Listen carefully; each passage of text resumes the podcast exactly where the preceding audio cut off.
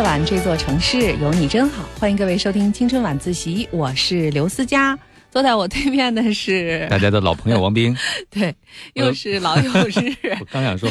我有那么雀跃吗？应该没有吧，因为塞老师好多了。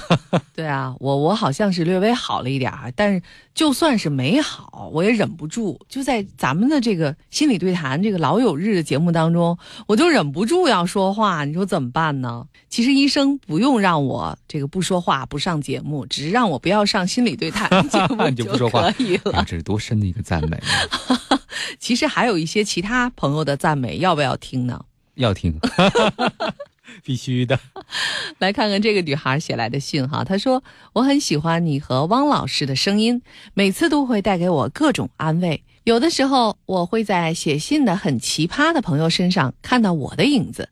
你们的见解和分析让我特别佩服，希望我未来也能有那么犀利又温柔的说话方式和见解。这次写信仅仅是为了表达对你们的喜爱之情，希望能给你们带来哪怕一瞬间的开心。”谢谢你们的声音，希望这个节目能够一直一直做下去。哎呀，一封信我们能开心好半天。对呀，而且您知道吗？我们还可以通过反复的阅读，得到很多开心的瞬间。有的时候我们会拍照存档啊，需要的时候就拿出来看一看，它会照亮我们的人生。哎，我们这样说的话，人家以后还会再给我们写信吗？嗯，我觉得觉得是两个人。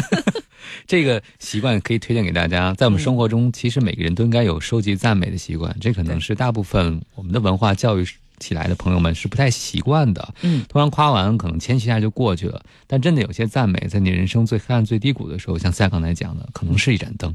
没错，哎呀，今天的节目哈，我们挑来拣去，就发现有很多朋友，特别是应该在大学毕业阶段哈，一直到这个三十岁之前，很多朋友更多的还是为在职场上的一些选择的烦恼而纠结。那我们也集中的选择几封信哈，在今天的节目当中来看一下。首先来看一个来自杭州的男生的来信吧啊，我觉得杭州这个地方还是确实能给我们提供一些男性的朋友的来信。上次就有一个。单身狗哈，想要跪求脱单，你还记得吗？也是杭州的，对对，也是杭州的男生。然后这个男生他说：“思佳姐，王斌哥，如何知道自己想要的是什么呢？大学的时候读了高中时喜欢的专业物理学，可是太难，我不喜欢。研究生读了经济学，也不知道是否喜欢。工作要做公务员还是去私企上班呢？是回家工作还是留在异乡呢？我是想太多了，不去做。”是不是做了才知道自己是否喜欢呢？可是，喜欢是一种什么样的感觉呢？他说：“真希望你们能够选中我的来信，因为我自己从小就被父母决定人生，高考是自己决定的，反而错了。现在我有点犹豫。我现在是在杭州的一名研究生。其实我觉得说选错了也谈不上吧，而且我觉得每一个人在第一次做出选择的时候，总是会留下一些遗憾和瑕疵的。”这并不是在你一个人的生命当中发生的事情。嗯，我觉得高中高考选错就是上大学，觉得自己的专业可能不是自己喜欢的。这是大多数人。对呀，这我觉得太正常了，这绝对不是个案。因为高中的时候，很多我们从小到大的受的教育都是非常单调的，你不会知道专业意味着什么，职业意味着什么，你就完全是凭一门心思，比如看了某个影视剧，就觉得哎，医生或者律师很酷，或者做什么工作人很有趣，你就选择了那个专业。其实是慢慢经过了大学，你才更确认你需要什么。嗯，没错啊。但是也有的时候，就是所谓的对与错之间，好像并没有一个明确的说法啊。我觉得，我记得在我们上大学的时候，当时也会有一个时间啊，会成为大家那种心里想要转专业的那么一个时间段。比如，假如有一个新专业，或者是要扩招，或者要怎么样的，然后有人转成了，另外一些人啊，心里就会掀起一些波澜。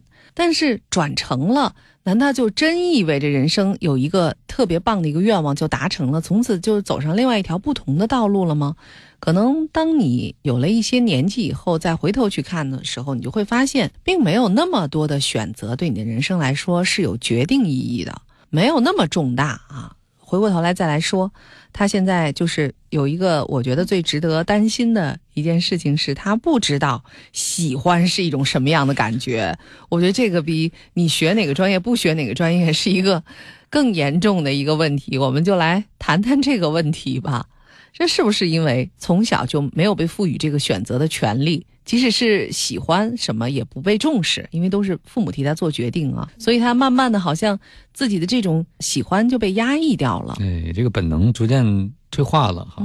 本来你是知道自己喜欢吃哪口的，可是从小都没有自己点菜的机会，可能是都是别人点菜，点时间久了，你也不确认自己该吃什么了。还有一种就是我周围观察到我一个朋友的孩子，这个孩子每次做完决定。他的爸爸妈妈因为都是特别精英的成功人士嘛，他们就说我们不会影响孩子的决定，但我会跟他讲道理。你知道怎么讲吗？就是讲完以后，孩子最后没有办法说爸爸妈妈，你们按你们说的做吧。因为他发现每次他爸爸妈妈确实做的决定可能比他自己想的要周全，这当然是。事实，因为孩子他来到这个世界才多久啊？父母肯定知道的多，但父母无意中实际上在用自己的经验打败孩子的一个直觉，就是本能的我喜欢不喜欢不会，父母跟他分析利弊，可能想传递一个做抉择的机制，却没想到给孩子又绑上了手脚，孩子就不敢做任何决定，因为发现一做决定要想这么多利弊，我哪想得清楚啊？而且似乎是在告诉你，你喜欢什么没那么重要啊。那也就是说，自己的喜好，自己那个最初对生活当中某一部分的那种热情。是没有受到尊重的，可能一直没有给他供给营养，慢慢他就会萎缩了啊，他就变成了一粒在冻土层当中的一个种子，可能就一直都没有发出芽来。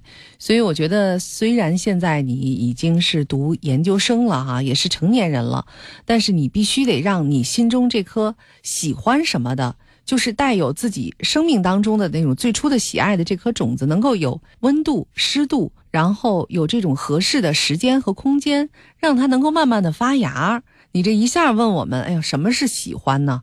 可能我们回答的，我们的那种泛泛而谈的这个回答，对你的人生并不会有太多的指导和借鉴意义。那我想，人生在解决困难的时候，有一种策略，未必要从最困难的事儿开始。嗯，你现在一下就要问自己人生最重要的决定：我喜欢什么，想到哪儿去？可能你真的问不清楚。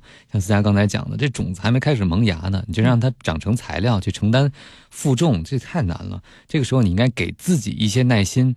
越是没有做过决定的朋友。在突然做重大决定的时候，越经常是自己打败自己。你看，我就是做不了决定，我就是不知道自己喜欢什么。殊不知，你一下挑战的自己的那个难度，已经超过了你这个 level 的你的技能的水准。你不妨从小的一个决定开始。我记得我们在以前节目中经常提到一个词，最近好久没提了，就是自发的生活，对吧？自发自愿的，你在生活中的兴趣爱好，别说这些专业啊，涉及到功利和职业，这个选择真的是可能压力太大了。一些没有那么功利的事情，一些你生活中的兴趣爱好，比如说你喜欢和什么人交往，你想做什么事情来打发你的空闲时间，有没有兴趣爱好可以去培养？这个都是应该你现在可以去尝试培养你种子的一个机会。因为我发现你前面说高中时候喜欢专业是物理，可是太难了就不喜欢。然后其实你衡量一个东西喜欢不喜欢。我觉得已经不是我和思佳讲的喜欢不喜欢。如果你真喜欢的话，难可能是一种很棒的挑战，对吧？我觉得他喜欢这物理啊，可能是喜欢做物理题哦。他还真的不是，因为我后来也听很多朋友说过哈，就是说你要真的是因为喜欢物理，很多男生就去选择了学物理，但实际上就是做实验。非常的枯燥，根本就不能满足他们那种上物理奥校的那种 乐趣、成就感，是吧？对他们喜欢的其实不是物理，而是做物理题。可能你喜欢的这一部分的物理，就是会让你误会你学的专业就是这个内容，但其实不是。比如你去学天体物理，或者是你去做医生、去学医等等，可能都会能用上，也而且就算没用上，也不耽误你继续做物理题嘛。我觉得你现在也可以 继续把你喜欢做物理题的这个爱好给捡起来。喜欢物理，我相信它就是能够焕发出你生命当中，或者是你大脑当中一部分特别活跃的啊，有一个能量可以借由它给释放出来。现在没有老师强迫你必须得学什么，不学什么。研究生呢，其实我觉得除了找工作啊，这个是一个硬的一个指标之外，其他的时间还是相对宽松的。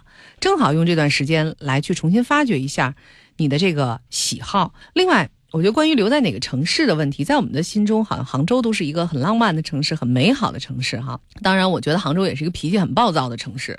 我发现杭州司机开车，哎呦，那简直真的是不得了，他就生抢，你知道吗？所以有可能我们看到的城市和这个城市实际上生活在里边的人对他的感觉和样子其实是不太一样的。我们所以还要的把这个问题还给你，你可能让我们去替你做这个决定是。不太现实的啊，因为我们不是你，我们也没有在那实实在在的生活和工作。可能我们每次去就是走一走，看一看西湖好美啊，宾馆特别好，杭州菜好吃，然后我们感叹了一下，我们就飞回北京了。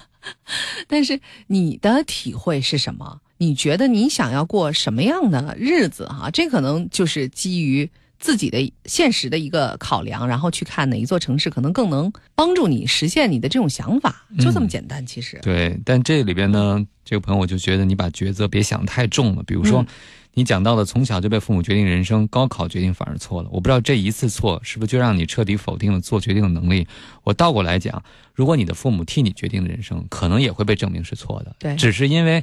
你选择的这一种可能性，你就用另外一种可能性来打败自己，我觉得对你自己是有失公允的。我们也节目里经常说什么的对错，其实很难讲，更多就是机会的门嘛。你就开了这扇门或者那扇门，那对和错是因为你从功利的角度来讲，比如说你觉得不快乐，或者你觉得没有达到想要的成就感。但是这段经历，我相信如果有一天几十年以后你再看，也会有它的意义在。做选择的时候，我觉得有一种人是不怕选择，他就能把每一个机会都能找到。我有收获，有什么有什么新的可能性，只是推了不同的门，而不代表门后面的东西都是被注定的。如果这个朋友你把选择看这么重要哈，就是这次选择不对，人生可能就错了。那这样的话，我觉得其实不光你，可能没人敢做决定了。其实不存在什么错的选择，可能命运当中的每一步哈，都是有一个一个的链条是连接起来的，只不过我们。处在当下这个选择的时候，我们看不到背后的那些链条。当有一天你回头再看的时候，其实也并不存在，好像你选 A 就走上了这个悬崖峭壁，你你选 B 就是那边的万丈深渊。好像说起来两个选择都不太好，就是说其实不存在这样的天壤之别啊！我相信人生其实是在不断的能量的流动当中在向前推进的，你不要特别刻板的。这个非常固化的去看待这个人生，这样就好了，就勇敢的按照你自己心中的这个想法去做。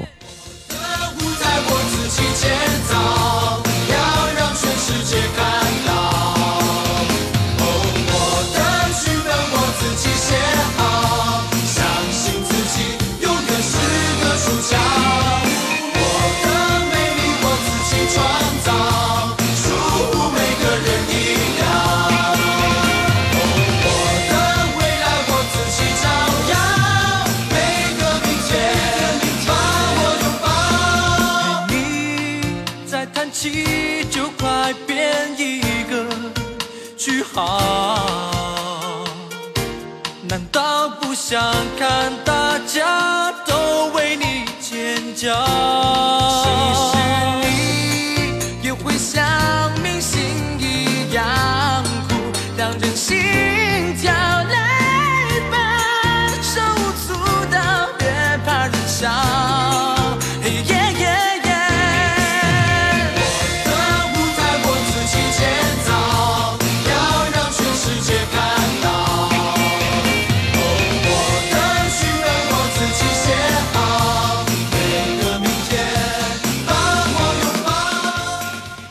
青春晚自习心理对谈来看第二封来信，一个广东的女孩写来的。她说：“思佳姐你好，汪冰老师好，我是个二十九岁的女孩子，现在还在为了找工作的事儿烦，不是没有能力，而是不喜欢。很多工作做下去都是郁闷的，然后很快又辞了。出来工作十年，一直重复找了辞，辞了找，各种各样的工种我都有尝试过，可是就是做不了几个月。现在也不知道要找什么好了。我在想，是不是我这样迷茫是有心理问题呢？”怎么想怎么用力试都没有办法喜欢上工作，觉得自己活的什么都不是，家人也不帮我，朋友只剩一两个，技能呢可以说可有可无，我急功近利，还容易瞧不起别人哈。其实有的时候是瞧不起自己吧，不想过得平庸，可是一路走来就是平庸。每次老板都是很看得起我，但后来我都受不了，也不知是什么原因就辞职了。我这人真的有问题吗？我觉得他的人生还真有很多机会哈。每次他能这样辞掉了之后，都还有下家能接到他，所以能够这样做本身已经说明你是个幸运的人了。是。对，而且有的人就是不能这样去作的哈。你好像还是在这方面确实运气是不不坏的，很不平庸了。但是不是因为你的这点不平庸，就带来了这种有点小得意啊？这种小得意在每一份工作的时候，是不是更快的发现了这些工作的平凡和平庸？觉得是是不是配不上自己所渴望的不平凡的人生呢？最终很快不喜欢又走了。对他其实也是有点像刚才。来信的那个杭州的男生在读的研究生哈，我觉得他就是不知道他真正喜欢什么，但是他现在由于在不断的这个寻找当中，他倒不像那个男生，那男生是在想想我将来应该干什么，我喜欢什么，他是在身体力行的去做。可是呢，这个做下来之后，由于一直都没有找到他能一直坚持到底的这样的工作，他现在有点认为是自己心理的问题了，以至于可能。任何工作他都是做不到底的，也谈不到什么喜欢不喜欢。他现在是开始怀疑自己了。王明老师觉得他这个心理到底有什么样的问题？有问题吗？他刚才说自己比较急功近利，容易瞧不起人，还瞧不起自己啊，不想过得平庸。那我就在想，有一种人经常换工作的原因，就是每一份工作都觉得离不平凡太远了。就是做着做着挺好，我能把这工作做得很好，但什么时候是个头啊？什么时候我才能成为我想象中那种不平凡的闪光的精英的人呢？如果觉得很远很漫长的话，我就不想等，我想找一个更快的工作来成就我，就更快的成为一个不平庸的不平凡的人。嗯，但是这样的朋友最大的一个损失就是，第一个他证明他很有能力，你看他换每份工作是吧，都可以找到被人器重。但是最大的问题就是因为这份能力而有一些自负和对自己的生活有了很高的期望，就没有了耐心，对，也不能够享受工作的过程。嗯，其实每一个人都是不平庸、不平凡的，至少每一个人都是独特的，是与众不同的。如果一定是要通过工作、通过某一种价值来证明自己，其实我觉得这倒是对人生真正价值的一种损耗。比如这个女生，她在不断的这个跳槽、更换工作，哈，不断的满足自己心里新的憧憬、新的愿望的同时，她其实是对自己产生了深深的怀疑的。也就是说。这种外在的价值和标准的满足，其实对他这个内心是没有什么滋养的，反而倒是有损耗的。啊，我建议这个女生在换工作之余，哈，因为你现在是不是又辞了，还得再找工作，还是怎么样？真正的问一问你的内心，你需要什么？我感觉现在她的工作这件事儿，成为她生活当中的重中之重了。一个二十九岁的女生，我不知道你生活的其他方面、其他的领域。到底是什么样子的？比如说你现在是已婚呢，还是单身啊？如果是已婚的话，你的家庭是什么样的？如果是单身的话，那你对未来的这种男朋友啊，或者是未来的这个家庭啊、小孩啊，有一个什么样的期待？我觉得其实人生对我来说哈，我觉得要有一个总体的幸福的感觉就好。但这个女生好像过于的强调了这个工作这个面相。你要知道，有很多给我们写信的二十九岁的女生都是在着急。这我是不是应该相亲了？我什么方式我能找到那个相亲的？有一共有八个人，三个我喜欢，五个喜欢我，但是就对不上茬儿，都是这种问题。所以我觉得这个女生还是，其实从这个意义上来还是挺不一样的啊。她好像很关注自己在工作当中的价值，好像这个支点能让她感受到自己是。刚才讲的不平凡的，嗯，如果做一个类比的话，是不是有点像一个女生一直在寻找某种不平凡的感情，希望这种不平凡的感情能让自己的人生彻底扭转，变成一个特殊的人、特别的人。对。但是可能因为这个女生长得比较漂亮，天生资质比较好，所以总有机会遇到各种理想型的男生。但是。即便和各种理想型的男生在一起，他发现不平凡，最终还要变成平凡，是不是就是不能接受？于是选择再换下一个人。那也许就像思佳刚才讲的，这种不平凡的感觉，不是工作本身给你的，真的是你对自己的认可给你的。嗯，是你能不能够认可你做这份工作的时候，每一天你把事情做得更好，本分。就是一种不平庸、不平凡，还是你一定要达到某种外在功利的目标？脚踩着什么样的皮鞋，然后穿着什么样的包，出现在什么样的大厦和什么人，这个愁湖交错的才叫所谓的不平凡和不平庸。他好像对于自己真正喜欢的东西没有什么描述哈，他谈到的都是说技能可有可无啊，还容易瞧不起别人。其实这个技能这个事儿吧，我觉得还挺值得玩味的。有的人他也是，比如说是几级几级哈，这种技师，不管是在什么行业当中，但是这个匠人跟大师之间总是。要隔着一个你觉得看似很近，但实则可能永远也不能企及的一个高度。我觉得这个女生哈，她是不是追求的想要是在某一个领域有点成为那种大师级人物的那种感觉，这样就变得不平凡了。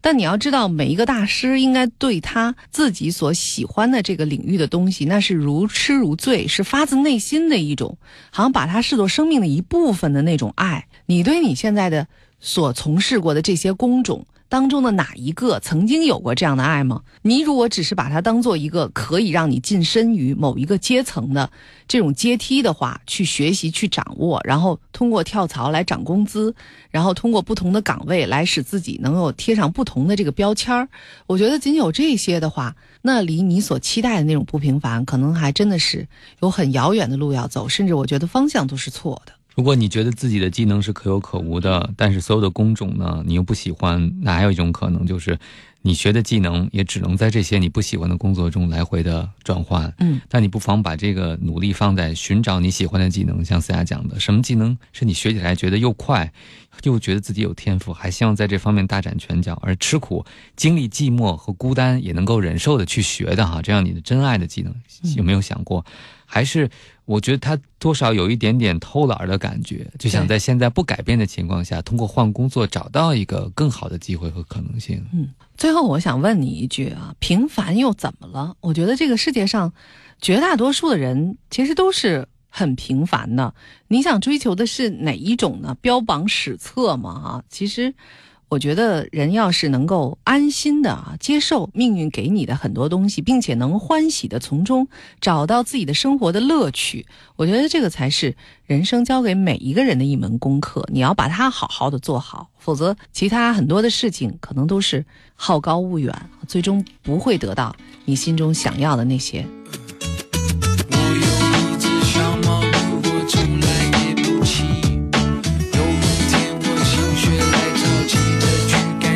在我记忆中，从来没有这么热的夏天，没可能今天只有三十八度。一大早五点吃完烧饼油条就去耕田，幸福就是规律过一天一天。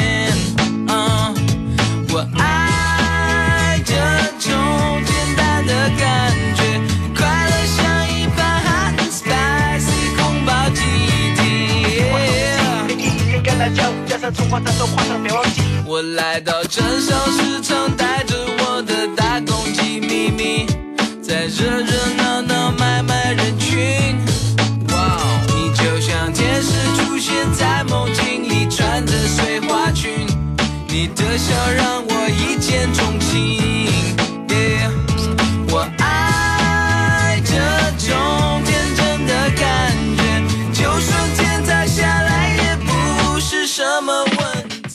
青春晚自习心理对谈，来看另外一位女生的来信。哎呀，这位女生开头跟其他人稍有不同啊！你好啊，亲爱的思佳姐、王斌哥，特别热络的感觉是吧特别吧？亲切，就好像已经相识已久的感觉。是是是，这有点像早年间我做节目的时候。你好啊，我亲爱的听众。这个他说我又有问题想来咨询你们了，最近真的好难过。我是一个刚进入职场的大学生，最近培训完要分配，我被分在一个比较偏远的地区上班。按照实力跟外在条件，我是不比别人差的。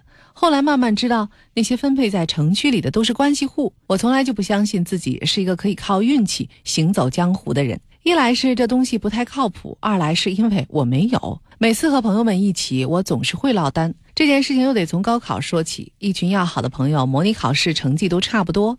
高考之后，他们几乎都是一本，我成了那个离一本线最远的二本。三年前，我们仨一起去考试，一个过了一科，一个过了两科，下次都能免考，而我一科都没过。我知道自己爱比较，这样不好，可是我真的会忍不住去比较。每次跟朋友一比，我总是最倒霉的那一个。我把问题总结出来吧，就是一。运气是什么东西？我要怎么让自己接受运气、服从安排呢？二，总爱跟朋友比较，我自己也会常常的不开心，也会导致跟朋友有嫌隙。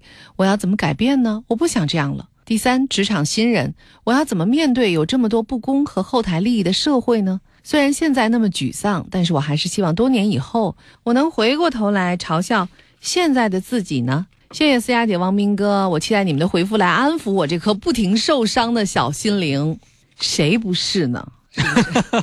塞老师把自己小心灵都掏出来安慰你了。对呀、但是其实我觉得他的这个问题哈、有点像我们在前两天回复的有一位朋友，这个比较，尤其是在近处的一些好朋友之间的境遇，尤其会让自己觉得受到伤害哈、所以我觉得这个女孩也是遇到了类似的这个情况，还有就是在工作当中，好像关系户哈都被分到了好的地方，他自己又是，呃，汪斌哥来启动这个安慰的按钮吧。先说说运气这件事儿吧。我觉得对于一个职场新人来讲，发现自己遇到的这么多事情都是不可控的，又只能被动的听从安排。比如讲到关系户的问题，比如讲到考试的问题，可能就会想人生。啊，作为青年人，一开始想这个雄赳赳、气昂昂的去控制、掌控自己人生，却发现，哎，怎么遇到的事儿一个接一个的都不受控呢？这个时候就会出现很多的怀疑，就由一开始的信心特足变成一点信心都没有了。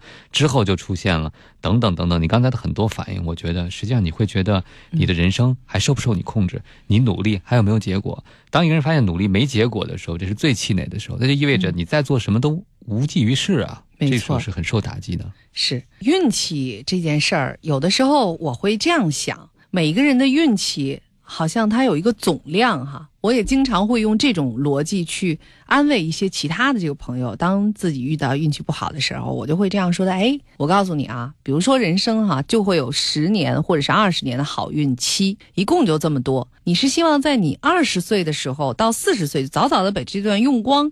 然后过一个极其悲惨的中晚年的生活呢，还是说你希望啊这段时间可以，比如说留在你五十岁到七十岁的这段时间，可以让你安享晚年生活？纵然现实的社会是一个充满了名利的这个社会啊，是一个喧闹的名利场，我们可以这样去说。特别是年轻人，现在可能特别会容易受到这些消息，特别是社交媒体上别人的分享这样的影响，就觉得我如果能那样多好，为什么别人能这样我？不行哈，比如同样都是二十二岁，同样都是二十四岁，谁谁谁怎么样了之类的。但其实无论在什么年代，每个人唯一能选择的就是过自己的生活。即使在社交媒体上，你的偶像跟你说话了啊，即使在一个什么平台上，你和谁谁谁见面了，但你们其实各自依然是过着自己不同的人生。这对你和对他，应该都没有什么过多的影响。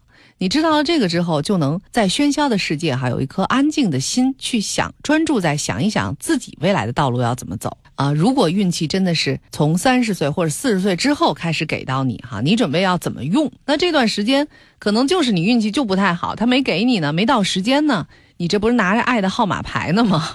在排队呢。那么这段时间你想要怎么去过呢？哎，嗯，特别是讲到运气这件事儿呢，我就在想，年轻的时候运气不好的朋友，其实老天爷在培养你一个能力，就是独立的能力。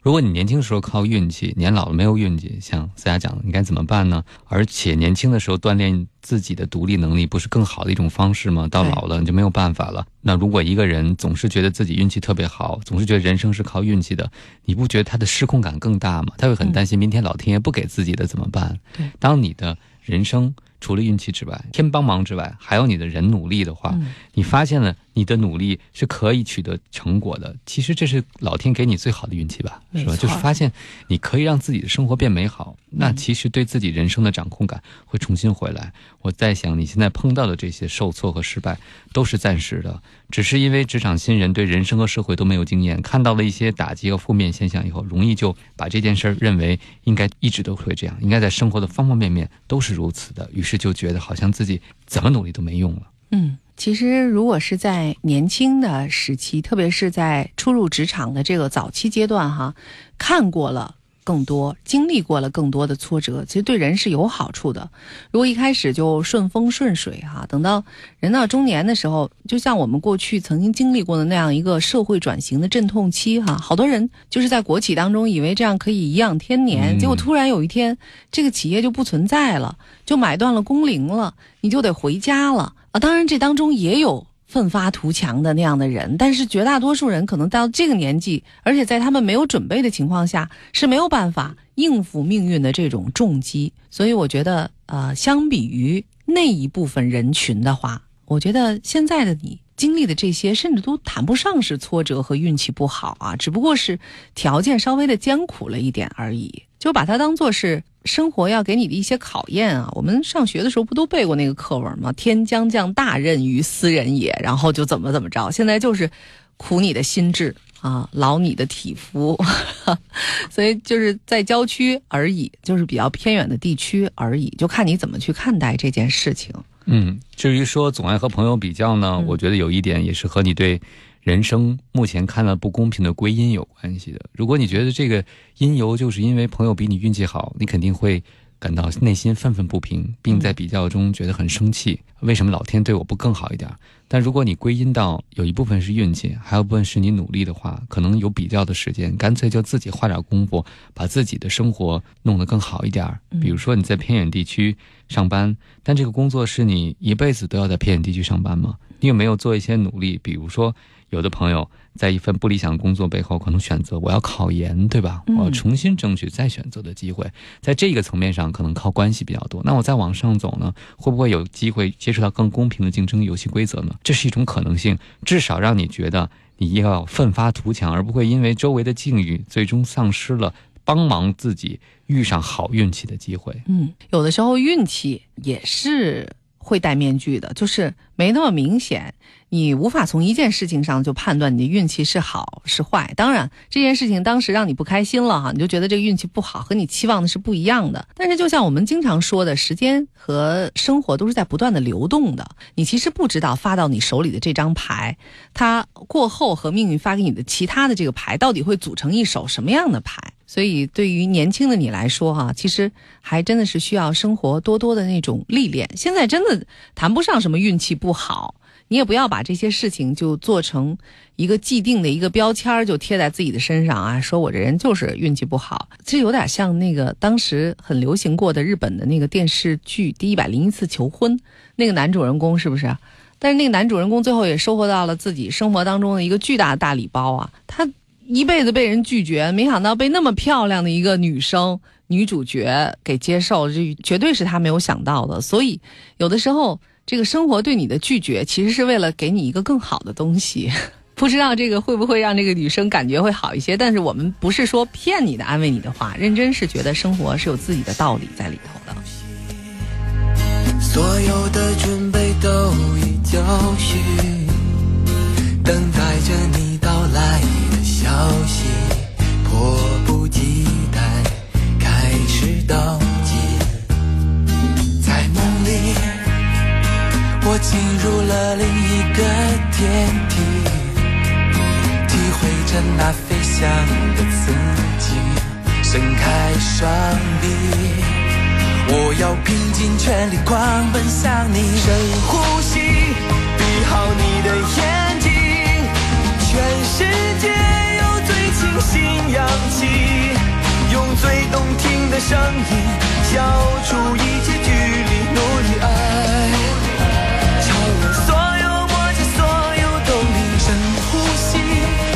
好，你的眼睛，全世界有最清新氧气，用最动听的声音消除一切距离，努力爱，超越所有默契，所有的动力。今天晚自习心理对谈，来看下一封上海的女孩的来信，她的题目叫《失恋半年，打算回到失恋的地点创业的女孩》，信息量好大。对，她说：“思佳姐、王斌哥，你们好！我曾经写过四封信了，所以特别希望这次能被读到。我是来自福建省的二十五岁的女孩，去年毕业了，实习的工作是在杭州，而现在在上海某知名线上英语机构当口语老师。我是在半年前失恋的档期从杭州来上海工作的，当时我很难过，幸亏遇到你们的电台，从别人的故事当中认识到了自己，然后慢慢的走了出来。”现在已经慢慢找到了自己最好的状态，工作也慢慢走上了轨道。不过一直对这份工作不是很上心，不咸不淡。刚刚开始还很排斥，但是不想频繁的换工作，而且确实在这个平台能够学到很多东西。现在我的工作慢慢稳当了，但是之前公司有个同事想出来自己创业，其实是已经找好了团队成员，很多准备工作也已经开始了。他说服我加入这个团队，做的呢倒是我比较喜欢的线下培训。打算开始创业点的选择是当初我们关闭的分公司，也是和我的初恋在一起的地方，有很多回忆。我现在不知道自己是不是真正放下了，我不知道这样回去会是个正确的选择吗？不过说到这个机会，我还是很激动的。对于目前工作待遇很不错这样的工作，我也不是特别犹豫。除了对接下来没有积蓄我有点担忧之外。所以，请你们给我点建议好吗？就是这样一个这个失恋的创伤，貌似已经痊愈哈，而现在面临的是要不要创业这么一个人生的选择。嗯，我前两天碰到一个创业者，我就问他说：“你创业，家里人会很担心吗？”他是个男生，他说：“家里人当然会担心了。”但是我说：“你自己怎么想？你不担心吗？”他说：“是这样的，他说如果我创业失败了，可能失败的时候我会后悔一下，但是如果现在不让我创业，我现在就会后悔。啊，我觉得他做决定的方式还是挺值得参考，就是不做，我会不会现在就后悔？这位朋友，其实我读到你的问题的时候，我在想，你应该也是个。不甘平凡、不甘总是重复同样事情的人，应该是在生活中还是蛮追求成长，或者有新鲜的感觉，能够在自己的人生中做些不一样的事情。所以你会发现，你对不喜欢工作是不上心，但是想起来创业的机会就。浑身的这种激动的感觉，这种身体反应，我通常觉得是不说谎的，嗯，就是说明什么样的生活方式是真正让你心动的。嗯，他现在说是已经放下了哈，但是我觉得他特意提到那个创业的地点是在原来的那个公司，而当时有他初恋的记忆，我是感觉他特意提到这个还是有点意思的。王明老师觉得这个代表他彻底痊愈了吗？还是实际上，哎，他还是不想睹物思人？那至少是有一些犹豫在吧？但是我的一个想法是，当你真的进入创业的时候，可能你就会累得顾不上想这些事情了，而且每天的压力也会让你没有心力去再纠结过去的一段感情。甚至我还有个乐观的猜想，会不会这一段创业经历？会有助于你修复前一段感情给你带来的影响。嗯，不过不管怎么样，创业一定是一个充满了压力和风险的事情。我特别不希望的是看到，如果创业万一万一啊，不像你预期的那样，又想到过去情感的话，会不会是一种双重的打击？嗯，可能会让他彻底的也忘了以前了吧，就是忙到什么都忘了。因为我们的节目的关系哈，也接触过很多呃出来创业的这样的小伙伴儿，有的呢是。已经实现了财务自由的人，就是为了实现自己人生当中的某个梦想啊，或者是觉得还想要在这个年纪的时候再接受一次挑战，然后于是他们再次创业。但无论是那种有家底儿的，还是没家底儿的，真的都忙到不行。问他，他就觉得啊，没没什么，就是还可以哈。然后呢，你再问的具体一点，就是你每周几天休息啊？每周。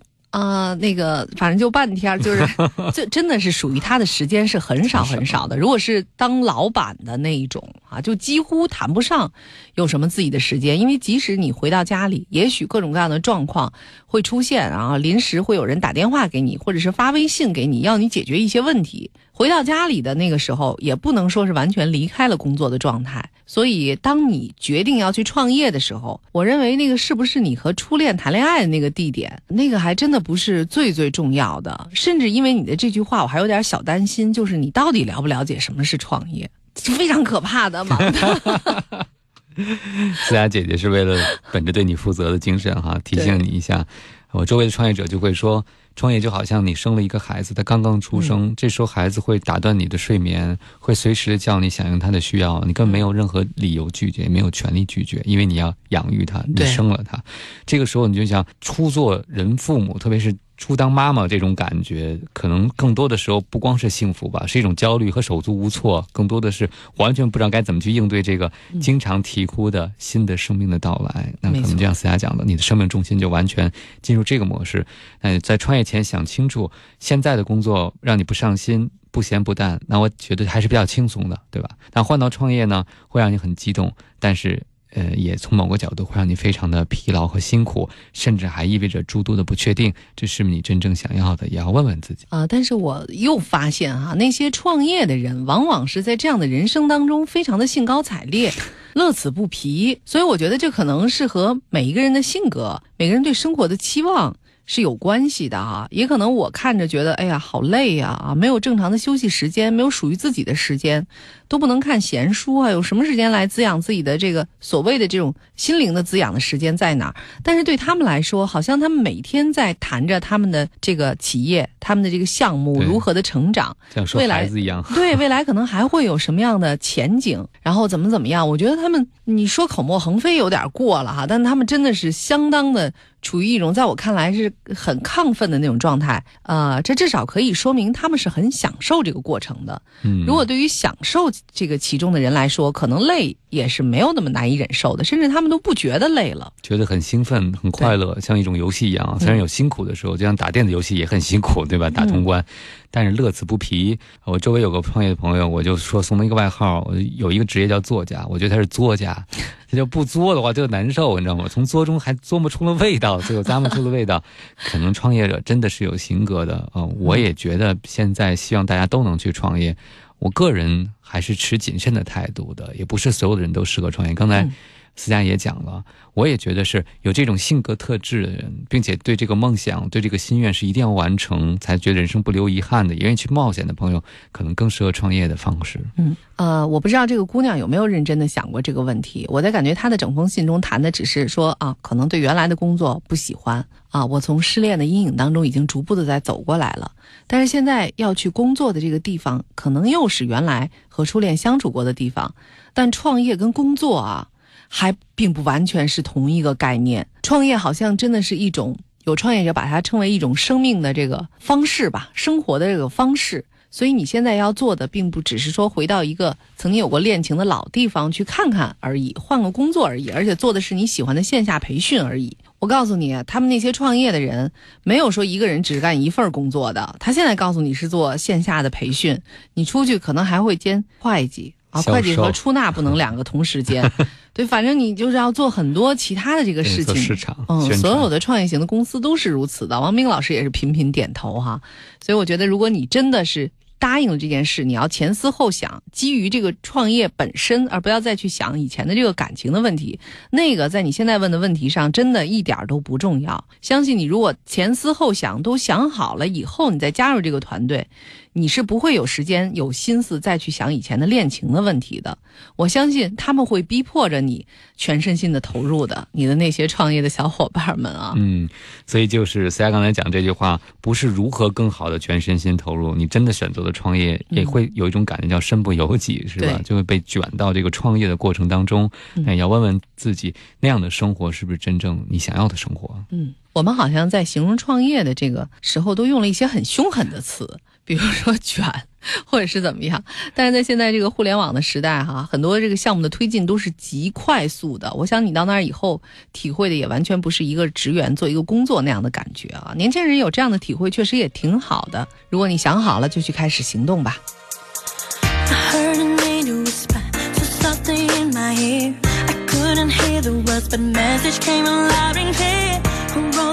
Of love, Calling anyone who knows The things that makes you do are unexplainable What can I do? What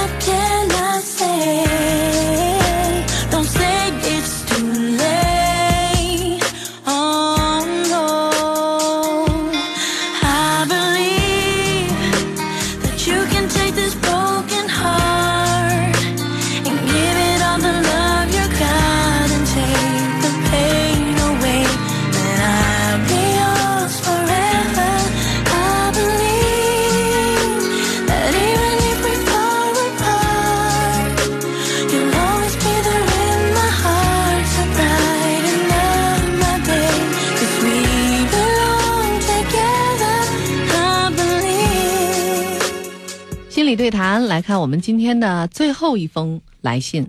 呃，这个女孩写信的主题是问我们怎么看这句话啊，就是“人善被人欺，马善被马骑”。她说：“思佳姐，王斌哥很早就想给你们写信了，就是想问问你们是不是赞同这句话呢？人善被人欺，马善被马骑。我就是这样的人。我现在大一了，不知道怎么和宿舍的人相处，很踌躇。”宿舍嘛是个整体，宿舍人一需要我帮忙，我就会竭尽全力。可是，一到了我的事儿，大部分人就都推脱了。比如同一件事情，对待两个人却是不同的态度，对我永远都是差的，这让我很郁闷。我曾经想，我是和他们不熟，可是我也经常和他们聊天儿、去吃饭、帮他们忙，已经算好了吧？但为什么结局会是这样呢？宿舍的一个妹子说我太敏感了，可是我觉得她如果不说让我伤心的话。我难道会自己难过吗？他总是贬低我，抬高自己，为什么不贬低别人来抬高自己呢？我又没有得罪过他，我虽然话少，可是他们聊天我也会加入的，也从不去侮辱别人，他们干嘛要说我呢？求解释，求引导，求方法。他其实是觉得哈，他自己就是属于人善被人欺这样的一个案例，就暗合了那句俗语。所以问问我们，呃，是不是真的是有这样的规律存在？方明老师怎么看？我觉得人善被人欺的一个前提就是，呃，什么叫善？这是一个值得商榷的事情啊！如果你不停的放低自己，允许别人伤害你，我觉得不是善。第一个，你对自己作恶了；第二个，你允许别人对你作恶了。嗯，那实际上不是我理解的善。那人善被人欺呢？可能当你愿意付出、愿意体谅别人的时候，可能有人会愿意从你这占便宜。但如果你觉得占便宜是被欺负了，嗯，那可能就是你是不愿吃亏的人，我的理解是吧？对，嗯，我很多的时候，这种自保型的哲学的背后，我个人虽然觉得这是可能是传统的一个谚语或者经验，但我个人觉得这不符合我的一个人生哲学的理念。其实，当你去这么想的时候，你就把自己放到了一个什么？第一个，别人都是恶人；第二个，你就是生活的受害者。嗯我觉得带着这样的心态，你的关系可能会越来越糟糕。我在想象把这句话还原到一个什么样的场景当中合适？我觉得总是一些特。别这个悲愤交加的人哈，而且这样的人通常不会呃是生活的很好的人，在向别人诉说自己过往的生活经验的时候，会说：“哎，真是人善被人欺呀！”肯定，我觉得在生活当中遇到一些不公平的事情的人，不只是最终可能生活的境遇不好的人。我觉得每一个人在生活当中或多或少可能都会遇到过吧。有的人呢，如果是真的是比较豁达哈，姿态比较高的话。他会认为，也许他真的需要以这样的方式，实际上是他自己的人格也会有某种问题，他才会，呃，用这种激烈的、不友善的方式去回应别人。如果你这样看的话，那其实你的姿态就比他高了。你不是被他欺了，而是你放了他一马，你是用一种悲悯的心情来看待他。这就是我之前其实也跟方明老师讨论过哈，因为我觉得善良和悲悯是不一样的。善良的是你不知道他坏，然后被他欺骗了，被他给蒙蔽了；而悲悯的是你明知道他坏，但是你不说破他，尽自己最大的这个可能，原谅了他造成的这个伤害。这两个是不一样的，一个是糊里糊涂的，一个是很清醒的这个状态。我觉得现在其实就想问问这个姑娘，你觉得你自己是在处于一种什么样的状态啊？而这种所谓的糊里糊涂的这个善良，其实我想并不是。我们节目当中所提倡的那种，因为一再是被别人蒙骗，这个人的智慧肯定是有问题的呀。因为人对自己的这个生命的把握，肯定是希望在智慧也会随着年龄增长的，这应该是没有问题的。我不知道你所说的这种，我也帮他们干了这个了，他们说话我也搭话了，这个是你发自内心的觉得应该是这样一种相处方式，还是你觉得？我这都为了你们的这些事情，我也付出了啊。比如你这事儿，我都随了五块钱了；那个事儿，我又给了十块钱了。拢共我每天付出这么多的感情，我都得付出了一百块钱的感情了。每天，你们怎么连块八毛的都不愿意给我呢？如果是这样的状态的话，我觉得好像还真的也要从自己的身上去找一找原因的。嗯，我觉得思佳老师其实说到问题的本质，就是究竟是给予还是欺负，这取决于你自己的定义。欺负是什么？就是你给了别人东西，别人没还给你，对吧？就好像这位朋友是不是一直在用这种低调的方式、付出的方式在换取别人对你的尊重？但是别人没给，那你就觉得你收了我钱没给我货。嗯，那你就叫欺负人。那如果我就想真心的帮忙你，我不求回报，这叫给予。现在你控制不了他们，但是你能做到的是，你还要跟这些人做这样的生意吗？如果你觉得亏的话。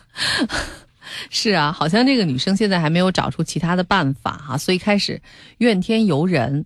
我其实是特别不喜欢怨天尤人的这种感觉的，这已经充分的说明了你已经束手无策了对这件事儿。当然，我们每一个人可能在生活当中，特别是年龄大了以后，都会觉得我们是在一个巨大的命运的图景当中，可能会接受命运给的一些礼物啊，也会，呃，有的时时而被命运给恶作剧一下。但是你这种就是觉得自己完全一种巨大的无力感，还是让我觉得挺为你担心的。如果你。此时就会觉得是因为你的善良，让你遭受到了在你看来是很不公平的这种命运的时候，那你肯定未来的出路就两条啊。第一种，那我就就认了吧，我就特惨，我这一辈子可能就就这样了，谁让我那个什么呢？善良呢？哈。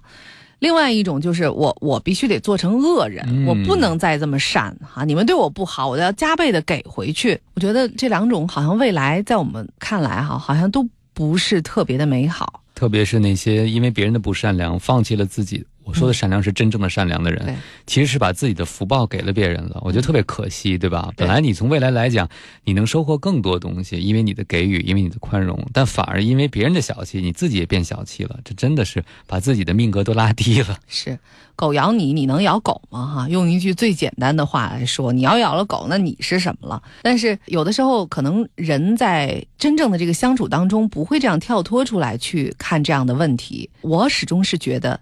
真正的这种善良，其实是人最好的一种品德哈、也是证明你的大脑是最完善的。因为一旦大脑受到了任何伤害以后，它可能首先丧失的就是这种善良和热情，即使是它其他的功能都还在。所以我一直认为，善良的大脑是人类最高层级的大脑。我也祝福你能够在我们给出了这么多的解释和说明之后，能够真正的懂得。啊，善是什么样子的？而且在今后的人生当中，还能保有善良，与人为善。也非常感谢汪冰老师今天来到我们的节目当中，给出的这些解题思路。如果要和我们的节目互动的话，欢迎你订阅我的个人公众微信号 FM 刘思佳全拼。晚安，各位，晚安，北京。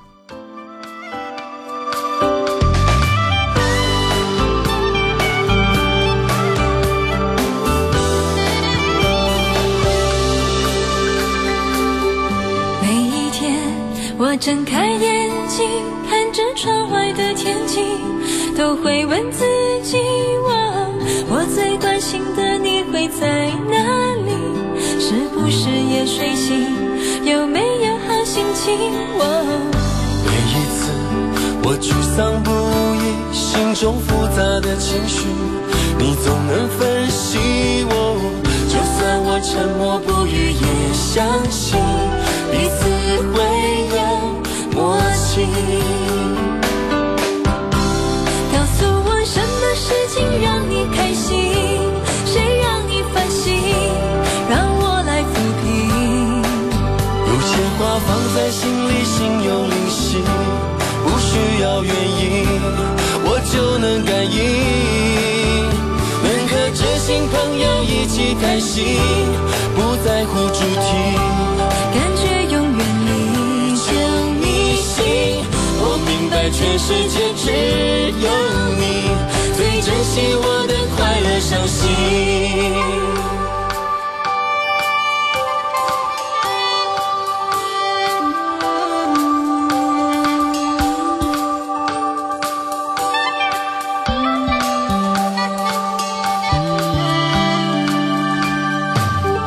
每一次我沮丧不已，心中复杂的情绪，你总能分析我。就算我沉默不语，也相信彼此会有默契。告诉我什么事情让你开心，谁让你烦心，让我来抚平。有些话放在心里，心有灵犀，不需要原因，我就能感应。能和知心朋友一起开心，不在乎主题。感觉永远离就你心，我明白全世界只有你最珍惜我的快乐伤心。告诉我什么事情让你开心，谁让你烦心，些话放在心里，心有灵犀，不需要原因，我就能感应。好想天天这样和你开心，不在乎主题。感觉永远离就你心，我明白全世界只有你最珍惜我的快乐伤心。